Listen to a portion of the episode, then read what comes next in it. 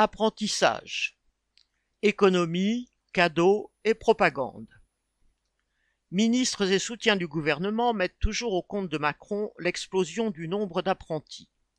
Ce serait le signe d'une baisse du chômage et d'un espoir d'emploi stable pour la jeunesse.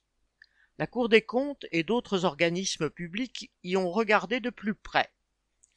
La réforme de 2018 des CFA, Centres de formation d'apprentis, a permis d'augmenter notablement leurs subventions publiques.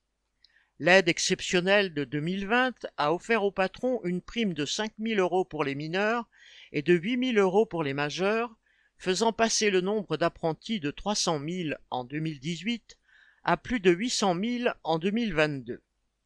À l'énoncé de ces chiffres et au vu des images télévisées de jeunes ouvriers en formation, la propagande gouvernementale affirme que des centaines de milliers d'enfants des quartiers populaires ont ainsi trouvé une voie pour s'en sortir.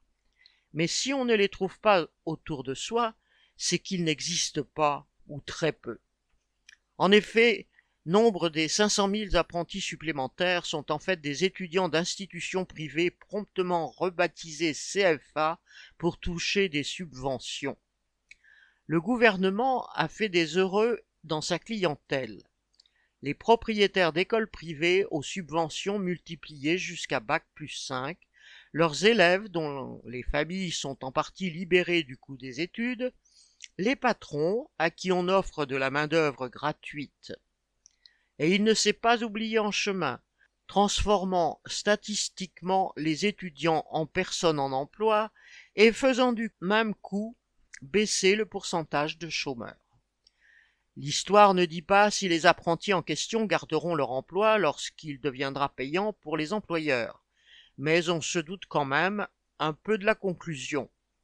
Dans le même temps, les enfants des classes populaires, élèves en lycée professionnel, ont toujours autant de mal à trouver des stages en entreprise, c'est-à-dire des patrons qui veuillent bien, gratuitement, leur faire découvrir leur métier. C'est pourquoi nombre d'entre eux choisissent l'apprentissage mais ils se rendent compte rapidement que ce chemin n'est pas pavé de roses.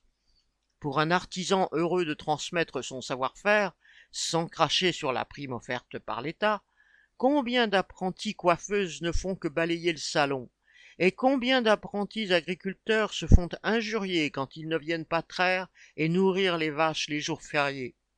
Ceux-là au moins apprennent vite la place que cette société réserve aux prolétaires. L'ensemble de ces mesures a coûté 8 milliards d'argent public en 2022, ce qui semble trop au ministre de l'économie Bruno Le Maire parle donc de réduire ses crédits de 10 à 15% et de modifier la loi sur les CFA. Les grandes entreprises ne verront pas la différence, d'autant plus que ces économies seront faites à leur profit. Les petites se contenteront de les faire supporter aux salariés, supprimeront les postes d'apprentis, voire périront en licenciant tout le monde, tant il est vrai que ce sont ceux du bas de l'échelle qui finissent par régler l'addition pour tous les autres. Paul Gallois